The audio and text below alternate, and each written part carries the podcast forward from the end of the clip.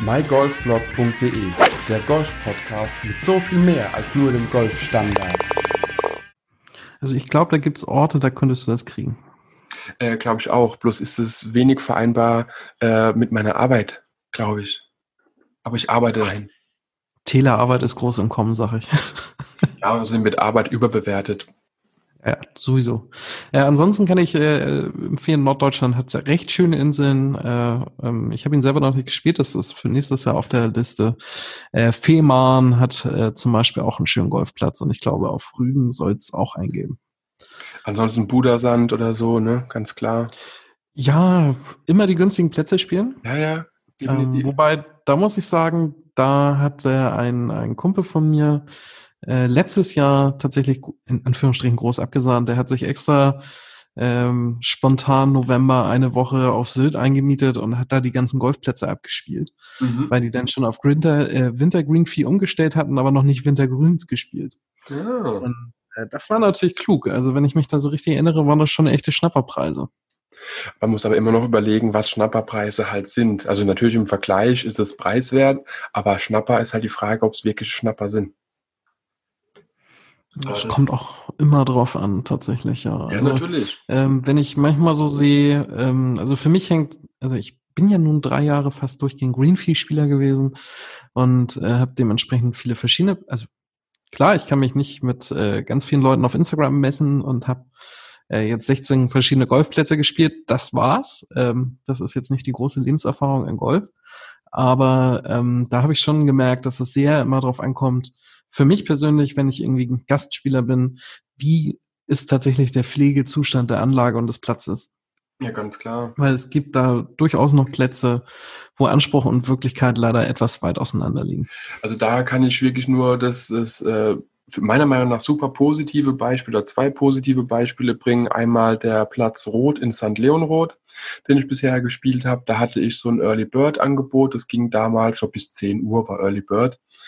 Und äh, da haben wir neun abgeschlagen, haben noch Bälle dazu bekommen, ähm, Tees, eine kleine Pitchgabel, alles in einem Säckchen, das Geschenk verpackt, so in der Art, so eine Art Startergeschenk für eine ganz normale okay. Runde. Ja, hatten 80 Euro, glaube ich, war es bezahlt. Early Bird war 80 Euro. Mhm. Ja, warte, aber der kostet ja eigentlich mehr. Der kostet ja eigentlich irgendwie 120, 130 oder sowas. Der Early Bird. Nee, der ganz normale, das ganz normale Greenfield. Oh Gott, Gott, Gott. Ja, weil du hast halt dann, also es ist halt St. Leon Roth. Du hast halt einfach einen der besten Golfplätze in Deutschland für einen recht in dem vergleichsweise akzeptablen Preis, der einen Pflegezustand hat, was du sonst nur im Fernsehen siehst. Mm, Und das, das stimmt halt, schon. Wenn du irgendwo ein Divid rausgeschlagen hast, kannst du aber davon ausgehen, also erstens, wenn du es nicht nachlegst, dass der Nächste, der hinter dir spielt, das David nicht mehr sieht. Da ist irgendwo, kommt ein kleiner Kobold raus und macht das wieder fit. Und das ist halt, da spürst du das. Es gibt andere Golfplätze, die hier im Umfeld sind, äh, die haben bis vor kurzem auch so 110 Green Fee gekostet. Das ist halt leider Gottes hier so um die 100er Marke fast der Standard. Mhm. Ähm, und ja, da fragst du dich aber auch, also warum? Also wieso, weißt du? Dann fährst du lieber eine halbe Stunde länger und spielst halt fucking St. Leon Rot. Äh, äh, ja, oder halt kleine Klitsche für denselben ja, Preis. Und das ist so, ja. Und anderes Beispiel, was ich noch sagen wollte, äh, Schottland, beziehungsweise allgemein Großbritannien und Irland, da gibt es natürlich, was Angebote angeht, sogar eigene Homepages, äh, die sich nur damit beschäftigen, wann, wie, wo die besten Preise für Green Fees zu schießen sind. Also das heißt, man muss da nicht unbedingt irgendwo im Clubhaus anrufen und sagen, dann und dann möchte ich da und da. Nö, du, man kann auch über so eine Plattform quasi sich reinklicken, bucht sich über deren Plattform eine günstige Tea Time und äh, wird automatisch eingebucht und dann also kann man teilweise 80 Prozent sparen. Ja, hier kommst du ja nur mit den Gutscheinheften irgendwie so ein bisschen klar, was solche Sachen angeht. Genau, aber das spiegelt meiner Meinung nach eben auch das Thema wieder, was wir vorhin schon ein bisschen hatten, dass Deutschland äh, beim Thema Golf oder bei so Sachen halt doch noch recht altbackene Ansichten hat und äh, auch in vielerlei Hinsicht das Thema Digitalisierung eben verschlafen hat und hinten dran hängt. Äh, weil so eine Plattform Marktlücke äh, lässt sich meiner Meinung nach, wenn man diese nötige Know-how und Kapital hat, recht schnell umsetzen. Du musst eben bloß noch genug Clubs finden, die auch wirklich mitmachen. Und wenn du halt dann da nur ja, diese alten, weißen, reichen Männer im Clubmanagement hast, die halt auch sagen, Internet ist Neuland, ähm, ja, wird es nix. Auf der anderen Ganz Seite. faszinierend. Wie bitte? Ich sag ganz faszinierend. Ich habe da, während du erzählt hast, gerade drüber nachgedacht. Ähm, äh, ich kenne einen Club, da liegen sogar die äh, Bücher von den Pros noch aus, so kalendermäßig, wo du dich per. Hand eintragen musst. Äh, und dann habe ich mir, äh, ist mir eingefallen, dass wir ja so ein bisschen so ein System mit PC Caddy schon haben, Mhm. äh, was du so nutzen könntest, ähm, weil ich erst überlegte, naja, man muss das sowas ja auch nicht immer neu erfinden.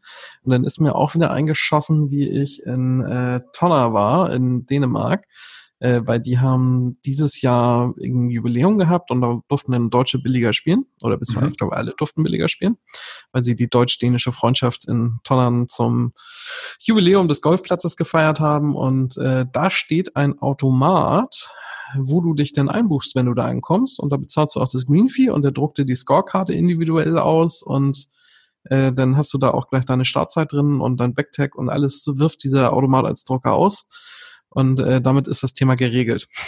Ja, und das sind halt so Punkte, also das Zeug gibt's ja schon. Also ich verstehe es, wenn die Clubs sagen, okay, PC Caddy, äh, sie nutzen eher Albatros oder andere Programme, da haben wir eben das Problem, dass wenn man sowas gebündelt über mehrere Systeme machen wollte, haben wir einen großen Programmieraufwand. Aber dieser, ich nenne es mal dieser typische, äh, diese Vending Machine, dieser Automat, der lässt sich ja total easy implementieren, weil irgendein. Buchungssystem hat jeder Golfclub, außer es ist ein sehr, also du hast auch Golfclubs noch, wo du es nur in eine Box reinschmeißt, aber das davon reden wir jetzt mal nicht. Sondern der ganz normale Golfclub hat irgendwie eine Anbindung an ein System. Und ja, dieser Automat, also klar, ersetzt irgendwie ein, zwei Personen vielleicht auch, ist auch ganz klar. Aber gerade für so Zeiten, wo es vielleicht noch ein bisschen hell ist, aber der Club eigentlich Winteröffnungszeiten hat, kann man sagen, hey, da am Parkplatz ist der Automat, buch dich ein, wenn du Gast bist und zahl. Nicht nur das, sondern du hast halt auch dann die Möglichkeit, mit Karte zu zahlen. Ne? Also der Green für Umschlag, der nimmt nun mal kein Plastik. Ja, das ist auch wieder wahr. Nee, aber das, das äh, haben wir, glaube ich, in Deutschland so gut wie gar nicht, dass es nur eine Box gibt zum Einwerfen. Äh, ich habe auch, glaube ich, mal gehört, Norwegen hat, Dänemark könnte auch sein, also skandinavische Länder teilweise. Und äh, klar, äh, ja, Schottland ganz oben, Irland und sowas, die, die Regionen, wo es eben wirklich nur ein kleines Kaff plus Golfplatz gibt, äh, wo halt jeder jeden kennt und verwandt ist. Ähm, ja, die haben dann eher das System. Aber so per se, ich finde halt auch, was das Thema angeht, wir hinken halt so dermaßen hinterher, aber das ist dann wieder ein großes Thema. Was mich aber noch bei dir interessiert, Kai, du hattest vorhin jetzt oder mehrfach schon erwähnt, dass du äh, drei Jahre lang an sich nur Greenfee-Spieler warst. Richtig. Hattest, warst du VCG-Mitglied oder wie, wie hast du es gemacht? äh, ich habe mich durchgekämpft. Ähm, Okay, ja, auch eine, auch eine Antwort, ja. Ja, ähm, ich war tatsächlich die ersten zwei Jahre, also ich bin, ähm, äh, manche würden sagen Retortengolfer. Ich habe gelernt in der Golflounge. Das Mhm. heißt, äh, ohne richtigen Platz. Die hatten damals eine Kooperation mit Escheburg, wo man dann die Prüfung gemacht hat. Ähm, und sonst hast du halt da eine Abschlaganlage äh, geübt, deine längeren Geschichten, also ganz normale Driving Range. Äh, und die haben vor der Tür auch äh, logischerweise zum äh, Chippen, Pitchen, Putten äh, auch eine äh, Area gehabt mit äh, Bunkern, wo du das üben konntest. Das war also ganz gut. Und die haben angeboten gehabt, damals für zwei Jahre, wenn du dich verpflichtest, äh, einen ganz günstigen Monatspreis, den ich ganz gut fand. Zu der Zeit war das noch so, äh, dass du denn einen Tag die Woche so viel da schlagen durftest als Mitglied, wie du wolltest. All you can Golf quasi. Genau, richtig. Aber halt den Freitag denn. Das war wohl dein umsatzschwächster Tag wahrscheinlich. Mhm. Also hätte ich so gemacht, wäre ich die Golf Lounge gewesen. Und äh, das war halt ganz gut. Es kam mir auch gelegen, weil ich da um die Ecke arbeitete. Mhm. Äh, und ähm, als das dann zu Ende war, habe ich gesagt, okay, äh, für Jahr drei versuchst du was anderes. Und dann gibt es äh, dieses Hamburg Golft. Ja, da muss ich jetzt vorsichtig sein, weil es gibt auch Hamburg spielt Golf. Also eins von beiden war's. Und Mhm. äh, da habe ich dann so eine äh, quasi Fernmitgliedschaft. Also ich bin da dann äh, tatsächlich witzigerweise in Oberalster gelandet über die Fernmitgliedschaft Mhm. Erwähnter ehemaliger als Nobelclub gedachter Club, der jetzt sogar auch Fanmitglieder äh, aufnimmt, aber die hatten das Problem zum Beispiel, ähm, deswegen finde ich das für Clubs eigentlich eine ganz gute Möglichkeit, sowas anzubieten. Die hatten das Problem einer Baustelle, dass sie schlecht erreichbar waren. Ah, okay. So, und das hält dir natürlich auch Spieler fern. Und da haben sie sich wahrscheinlich gedacht, okay, da holen wir uns darüber zumindest so ein paar Taler wieder in die Kasse. Mhm. Und äh, da war ich jetzt das dritte Jahr und fürs vierte Jahr bin ich jetzt, wie gesagt, in einem richtigen Club, äh, der auch so wie dein Verein äh, mehrere Plätze anbietet. Bei uns sind das, glaube ich, äh, der Heimatplatz, äh, Sülfeld, drei, drei und dann noch Greenfield-Kooperation. Und das genau. fand ich dann natürlich auch noch ganz gut. Ähm, und vor allen Dingen waren es irgendwie alle Plätze, die für mich ganz gut erreichbar sind. Ähm, witzigerweise im neuen Partnerclub äh, spielt schon ein Kumpel von mir und die machen das auf Gegenseitigkeit. Das heißt, er kann zukünftig äh, auch auf meinem Heimatplatz sozusagen äh, mit umgraben mit mir, mhm. ohne dafür was zahlen zu müssen. Und das ist natürlich Deluxe. Und das Angebot fand ich dann auch sehr fair. Mhm. Ähm, wie du selber ja auch sagst, umso größer das Paket wird, äh, und bei gleichbleibendem Preis, umso mehr habe ich ja davon. Genau, genau. So, und ich habe äh, mal für mich geguckt, also die ersten zwei Jahre habe ich tatsächlich nicht viel Golf gespielt, äh, war nicht viel auf dem Platz. Äh, deswegen hätte sich das immer nicht gelohnt. Und beim dritten Jahr habe ich dann gesagt, okay, jetzt greifen wir mal an. Das hat sich äh, auch so ein bisschen im Handicap und, und allen natürlich auch wieder gespiegelt, ähm, weil da dann erstmals tatsächlich auch mal eine Entwicklung abzulesen war. Und äh, dadurch, dass ich jetzt irgendwas, wie gesagt, im Mitte 40er Bereich an Runden gespielt habe, äh, bin ich natürlich bei so einer Mitgliedschaft mehr als ein Plus. Also ich werde sicherlich auch noch äh, irgendwo als Greenfield-Spieler aufschlagen, alleine weil ich es halt immer schön finde, auch mal woanders zu sein oder äh, wenn du in einer anderen Region bist in Deutschland. Aber das ist tatsächlich äh, jetzt äh, mit Wurzelschlagen angesagt. Mhm. Und ähm, das finde ich auch ganz gut. Nee, ich finde es auch immer wieder spannend, wenn man sich so ein bisschen das überlegt. Also klar, Golf ist jetzt kein 5 Euro im Monat Sport, das wissen wir alle. Ähm, aber wenn man sich mal rumrechnet, also wie gesagt, ich habe jetzt äh, vorhin schon gesagt, was so bei uns fast der Standardpreis ist, ähm, bei den normaler, normaleren, nenne ich es mal Clubs, äh, haben wir so 70, hm. 80, teilweise sogar 90 Euro ähm, am Wochenende. Und wenn ich Green Fee. Green Fee, genau. Und ja. wenn ich mir überlege, okay, dann muss ich ja für meine Mitgliedschaft nur eineinhalb Mal im Monat spielen, um es draus zu haben. Ja, das, das ist heißt, natürlich günstig. Genau, das ist dann wiederum extrem günstig, wenn man es so rumrechnet. Wenn man es natürlich dann so sieht als Greenfee-Spieler, das hast du ja quasi selber auch erlebt und vielleicht hattest du auch den Gedanken dabei. Ich war auch mal äh, nur auf Greenfee quasi angewiesen und da war auch die Überlegung, ja okay, gehst du jetzt auf den Platz, gibst das Geld aus? Ja, eigentlich nee. Und Oder was machst du, wenn es anfängt zu regnen während der Runde und du keinen Bock mehr hast, aber du hast volles Green Fee bezahlt? Genau, genau. Und dann kommen halt die Überlegungen, ey, macht das überhaupt Sinn? Fährst du hin oder nicht hin oder wie auch immer? Und wenn du halt mal Mitglied bist, das soll jetzt keine Werbung für eine Mitgliedschaft sein im Golfclub, aber wenn du es eh Doch. bezahlst, dann, dann, dann Ne? Also ich finde immer noch, wenn man da ein bisschen frei ist und einfach auch äh, das sich einteilen kann, dass es günstiger wird, hey, mach's bitte. Aber dann wäre es für mich zu wenig Golf. Also ich habe tatsächlich schon ähm, das Gefühl, dass das mehr werden wird nächstes Jahr. Äh, alleine, weil man dann doch eher neun Loch nochmal geht oder sowas. Ja, du gehst auf um, die Range oder du gehst yeah, aufs Putting genau. Green. Also was ich auch im Sommer als gemacht habe, also mein Golfclub ist äh, knappe 20 Minuten von mir. Das heißt, man nimmt einfach nur mal äh, wirklich Jutebeutel mit, hat ein paar Bälle drin, was zu trinken und Butter. Weil ich, also ich kenne mich persönlich, wenn ich mit einem vollen Satz auf die Range gehe, ende ich irgendwann nur noch mit Driver und Hölzern. Ja, das geht, glaube ich, den meisten Menschen so, weil es einfach am meisten Spaß macht. Genau. Aber, und daher, ähm, um nochmal auf den Monatspreis äh, bzw. Jahrespreis zurückzukommen. Ich habe hier die Erfahrung gemacht, also zumindest bei uns in der Region, ähm, dass du so zwischen, ja, sagen wir mal 20 und 26 Runden im Jahr spielen müsstest, also 18 Lochrunden mhm. äh, auf den meisten Plätzen, um so ungefähr plus minus null rauszugehen. Und das, ähm, ja, also ich sag mal, für den Durchschnittsgolfer sollte das eigentlich immer drin sein. Äh, das Einzige, was halt in der Rechnung immer noch on top kommt, äh, da muss man sich klar sein, ist eben halt, wenn du äh, auf anderen Plätzen unterwegs bist. Das ist ganz klar, aber wenn, wenn man so will als Greenfee-Spieler, gibt's das ja dann auch nochmal aus. Also weißt du, das ist ja, Richtig. ich finde das, das Typische, wenn man sagt, wie du es gesagt hattest, die anderen Plätze, die Greenfee, äh, die du mit Greenfee bespielst, zahlst du ja auch noch on top. Ja, wie zahlst du ja beim anderen auch. Also das gleicht genau. sich meiner Meinung nach wieder aus, bloß da muss man eben auch aufpassen. Das kann natürlich auch in einer Obsession ändern, äh, enden. Äh, wenn du dann nur noch andere Plätze spielst und gar nicht mehr deinen, hast du irgendwie doppelte Ausgaben. Ja. Oder dreifach. Ähm, einfach mehr Abkommen anregen zwischen den Plätzen. Ja, also das ist bei uns hier quasi in der Region, gibt es äh, vom wenig Entscheidungsmöglichkeiten. Entweder ist es der eine Verband, nenne ich es jetzt mal, oder Vereinigung oder die andere. Bei dem anderen hast du halt irgendwie zehn oder elf Plätze für, ja, was kostet es? 180 Euro im Monat. Aber tatsächlich alle mit vollem Spielrecht oder Yes. äh, kriegst du denn echt? Yes, Krass. alles. Also du hast tutto completi. Äh, meiner Meinung nach ein hammergeiles Angebot. Äh, ist aber halt nicht drin. Weißt du? Also auch das Geld musst du erstmal haben.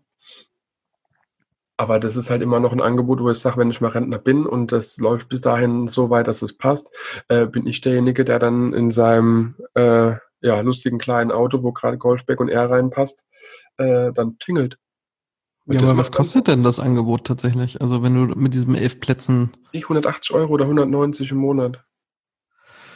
Ja, okay, das ist dann natürlich auch schon gut eingepreist. Also ich muss sagen, dass, äh, was wir da jetzt gemacht haben, das ist ja neu ab 1.1. Oder was heißt Mhm. ihr? Also der Verein hat's gemacht.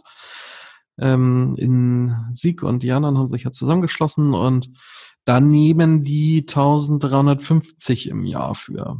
Ja, bist du auch bei 110, 120, je nachdem Ja, im aber das finde ich, wie gesagt, dann auch sehr moderat. Also für Genau. Nee, das, vier Plätze.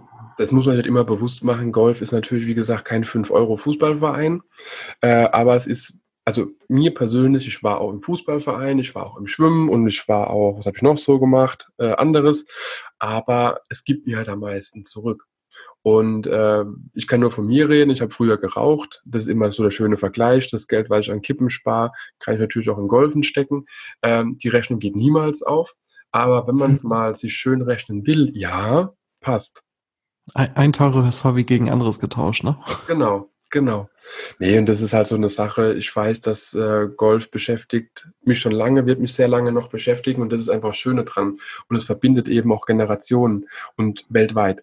Also du äh, kannst überall auf der Welt mit Golfern dich unterhalten. Die Fachtermini sind normalerweise dieselben, die Problematiken sind dieselben. Und ich habe seltenst einen auf dem Golfplatz kennengelernt, der wirklich ein Arschloch ist. Also irgendwo gibt's Idioten, das ist ganz klar, aber es ist einfach auch ein Sport, äh, der verbindet. Ich sag mal, die Streuung ist nicht härter als im echten Leben. Genau, genau. Es sind alles nur irgendwie doch Menschen. Ja, definitiv. Ähm, ich hatte mir noch irgendwas aufgeschrieben. Genau, du bist jetzt quasi dann seit, oder wirst ab morgen, dem 1.1., äh, wirst du dann volles Mitglied sein, hast dann drei, vier Plätze, die du auch spielen darfst. Und ähm, genau, das ist schon mal sehr, sehr gut. Und du berichtest ja auch über deine Golfabenteuer auf, deine, auf deinem Blog golfnichtsanderes.de und auf deinem Hm. Instagram-Account. Habe ich, ja, ja, erzählt? Du hattest angesetzt? ich wollte gerade sagen, wo, wobei die äh, Golfabenteuer auf golfnichtsanderes.de ein bisschen runtergegangen sind, insofern, dass ich da gar nicht mehr so viele äh, Platzberichte äh, draufschreibe. Ich habe tatsächlich das Ganze mal so für mich als öffentliches Golftagebuch angefangen damals. Mhm. Äh, bin da aber relativ schnell wieder äh, von abgekommen, weil unterm Strich möchte man gar nicht jedes Loch einzeln berichten und äh, manchmal auch gar nicht mehr selber wissen, was man auf dem Loch gespielt hat. Ähm, war, war für Training war ganz gut, äh, sich da so ein bisschen selber zu analysieren, aber tatsächlich ähm, äh, gibt's dann, ich sag mal, den Grobbericht auf Instagram äh, auch gar nicht so furchtbar im Detail, sondern ich bin tatsächlich äh, unheimlich fasziniert von den Landschaften, die wir am Golfplätzen haben und äh, wie die auch so, ich sag mal, einfach die Natur, die da wirkt. Ähm, und die Unterschiedlichkeit und das sieht man, glaube ich, ganz gut auch in den Bildern. Das auf jeden Und- Fall. Auf der Webseite versuche ich oder beziehungsweise das betreibe ich so denn als noch unregelmäßigeres Hobby äh, mal so ein paar andere Themen so zu beleuchten. Äh, jetzt habe ich ja zum Beispiel ähm, äh, ein, zwei Filme drüber geschrieben, die mit Golf thematisch zusammenhängen, weil wir ja Winter haben, muss man sich ja auch trotzdem irgendwie mit Golf beschäftigen können. Es soll ja durchaus äh, Regionen geben, wo das jetzt schon nicht mehr geht Ja. auf den Platz zu gehen oder ähm, habe ich auch äh, für die Nintendo Switch mal äh, Golf Story vorgestellt. Ähm, da wird es tatsächlich so ein bisschen mehr darum gehen, ähm, ich sag mal, das drumherum von Golf zu beleuchten und gar Mhm. nicht so unbedingt mehr den Platz. Der wird dann vermutlich auf Instagram bleiben und ein Thema, was ich für mich immer mehr entdecke jetzt die letzten Monate, ist das, was wir eigentlich auch schon mal zwischendurch jetzt angesprochen hatten, äh, dass Golf eigentlich ein Sport ist, der die Tendenz hat, ein Sport für alle sein zu können. Das in Deutschland aber leider aufgrund von Vorurteilen und teilweise auch, äh, ich sag mal, gut versteckten, günstigen Einstiegsmöglichkeiten äh, nicht so gelebt wird in der Wahrnehmung. Das stimmt. Also das ist ja das, was wir vorhin schon angesprochen hatten, dass in Deutschland Golf irgendwie eine Wahrnehmung hat, die meiner Meinung nach eine falsche ist oder in den meisten Köpfen falsch dargestellt wird. Da hatten wir auch den Golfverband vorhin schon kurz angesprochen. Und äh, ja, da gibt es ja auch Leute wie Oliver Heuler, die äh, ja auf ihrem Gebiet eben auch so, ja für mich so die deutschen Gurus sind, was Golftrainer angeht und ihre eigenen Erfahrungen natürlich auch gesammelt haben und Meinungen wiedergeben. Und wenn ich mich recht erinnere, hat auch Oliver Heuler mal gesagt gehabt, er hat mit dem DGV gebrochen, denn der DGV hat gewisse äh, Punkte, äh, diese durchziehen, die er aber nicht als positiv für den Golfsport ansieht. Und ich hatte mich dem letzten mit einem Trainingsgeräthersteller unterhalten und der hat mir das selber auch wiederum gespiegelt um zum Thema Image in Deutschland zu kommen. Äh, du kannst dir natürlich Produkte kaufen, wo drauf steht, DGV-zertifiziertes Produkt oder irgendwas. Ja, dafür musst du aber 5000 Euro bezahlen. Also mhm, logisch. kaufst dir das Logo. Und das sind so für mich so Dinge, ähm, wo es natürlich auch schwieriger machen, dann für den Leuten einen Einstieg zu geben. Es gibt natürlich Schnuppertage, es gibt äh, Hamburg spielt Golf oder Hamburg spielt, äh, golft oder was auch immer du vorher dann noch gesagt mhm. hast. Es gibt ja Möglichkeiten. Aber die Möglichkeiten, die, die ich da sehe, ist ja auch oft nur auf Touristen beschränkt. Also was jetzt den Punkt angeht, was du gesagt hast, kann ich es nicht sagen, aber ich kenne es mit den Regionenkarten, die man eben auch für gewisse Urlaubsregionen hat. Die äh, kannst du dir auch hier kaufen für die Pfalz, dann hast du eben auch gewisse Vergünstigungen oder kostenlose Sachen. Aber als Tourist bist du ja nicht derjenige, der den Hauptgros des Umsatzes von einem Golfclub oder von einer anderen ähm, Attraktivität, nenne ich es jetzt mal, oder äh, Touristenattraktivität ausmacht, sondern du bist ja auch immer noch angewiesen auf die Leute, die dauerhaft kommen. Und da könnte könnte man einiges noch lernen, auch was im Ausland abgeht, sei es jetzt von Dänemark mit dem Automaten, was es Green 4 angeht, sei es mit Buchungsplattformen für Golfplätze, sei es vielleicht mit ähm, ja, regionalen Golfturnieren, die für alle offen sind, wo du nicht mal eine Platzreife vielleicht brauchst, sowas wie äh, Amateur versus Hobbysportler und was weiß der Geier oder allgemein ein bisschen offener sein. Äh, jeder, der die Podcast-Folge mit, ich glaube, es war mit Martin damals von Clubtext Golf gehört hatte, hat auch schon mal das Thema mitbekommen, äh, was mir immer noch am Herzen liegt. Äh, Crossgolf ist immer noch da bei mir, bloß halt nicht mehr praktisch. Äh, ich hatte mal bei mir im Golfclub auch nachgefragt, wie sieht's aus? Machen wir mal was, ne? Also, wir können ja mhm. von einem neuen Lochplatz, Bahn 1 und 2, die laufen parallel aneinander vorbei, vor und zurück, machen wir ein Crossgolf-Turnier. Einfach nur auf den beiden Bahnen. Die machen auch ein Halloween-Turnier für Kinder mit Gespenstern, mit Buhgeräuschen und Kürbissen und alles. Kriegt man aber nur mit, wenn man die Zeitung liest. Also die Golfzeitung, die verschickt wird. Ähm, ja, und ansonsten kriegt man es nicht mit. Auf jeden Fall, komm, habe ich auch jemanden vom Vorstand damals gefragt, mit dem ich geholfen war. Lass uns doch sowas mal angehen. Da kriegt man eine neue Zielgruppe. Man kriegt eben auch die, die eher nicht dahin gehen würden, weil der Golfclub, bei dem ich bin, der hat halt immer noch so das, das Image 30.000 Mark Aufnahmegebühr und sowas. Großartig. Und dachte ich am Anfang auch, deswegen habe ich da niemals nachgefragt. Und als ich dann dort war, war es alles anders. Äh, nee, aber da ging es darum, nein, wollen wir nicht. Kriegen wir nicht durch, der Vorstand möchte sowas nicht. Warum? Also weißt du, ich glaube, das ist einfach kom komplett schwierig und ähm, das ist jetzt vielleicht auch eine unbeliebte Meinung, aber so Läden wie die Golf Lounge äh, können da meiner Meinung nach ein bisschen weiterhelfen. Wenn ich da in meiner Erinnerung ein bisschen krame, äh, haben die äh, tatsächlich mit einigen Schulklassen Kooperation gehabt, wo die einfach die ganze Klasse da zum Training hatten, denn stundenweise. Also Super. so wie man früher Schwimmunterricht hatte. Und das war jetzt auch nicht unbedingt eine Schule, wo ich sage, okay, das ist jetzt Blankenese, also mhm. wegen so ein äh, Schniekerer Stadtteil, sondern tatsächlich auch äh, äh, Gegenden, die nicht so berühmt sind für äh, große Golfhistorien. Normale Menschen. Richtig, endlich normale Menschen. Und ähm, ich bin sowieso, also ich habe ja letzt auch diesen Becher gepostet, äh, My Game is Colorful. Äh, mhm. äh, aus den Aufschnitten der Golfbälle. Ähm, das fand ich immer ganz interessant, weil aus meiner Sicht hat äh, Golf die Möglichkeit, unheimlich äh, divers zu sein und sehr zugangsoffen und mir fällt keine Sportart ein, die gleichzeitig so kompliziert und so einfach sein kann. äh, und wo du dich dann auch gleichzeitig mit unheimlich vielen Menschen vergleichen kannst. Also wer es so ein bisschen verfolgt, ich spiele öfter mit jemandem Golf, der nennt sich Einarm-Golfer, mhm. der tatsächlich auch nur einen Arm hat.